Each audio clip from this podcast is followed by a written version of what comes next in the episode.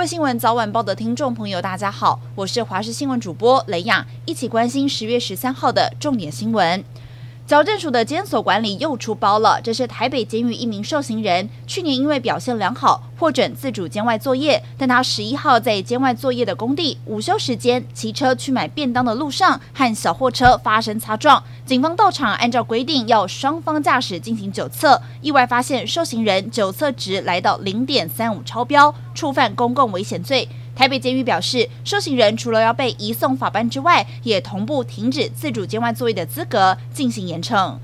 前建国造泄密疑云持续延烧，蓝营立委认为召集人黄树光应该要到立法院报告。绿营则认为蓝营是围魏救赵的举动，行政院长陈建仁则表示尊重立法院的职权。国防部长邱国正说他绝对相信黄树光，而国民党立委参选人徐巧芯在今天上午来到了台北地检署，按铃告发海军前顾问郭喜涉及泄密交付国防秘密等罪，也表示未来会传唤黄树光在法庭上说清楚。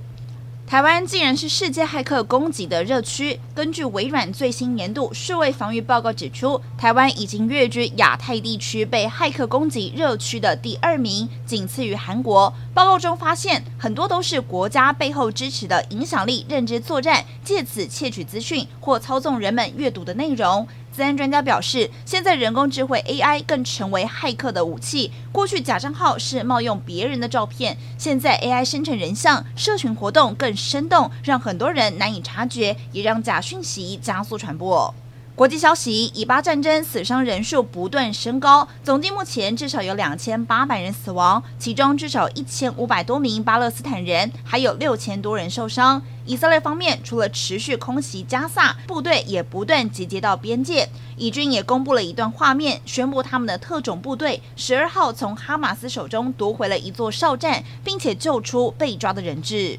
而以色列则是指控哈马斯不止攻击平民，甚至狠心杀害四十名以色列的婴儿。当局向外媒记者提供婴儿遭到虐杀的影像资料，痛斥哈马斯比先前耸动全球的恐怖组织伊斯兰国还要更残酷。总理尼坦雅胡更誓言要歼灭哈马斯，双方的冲突持续加剧。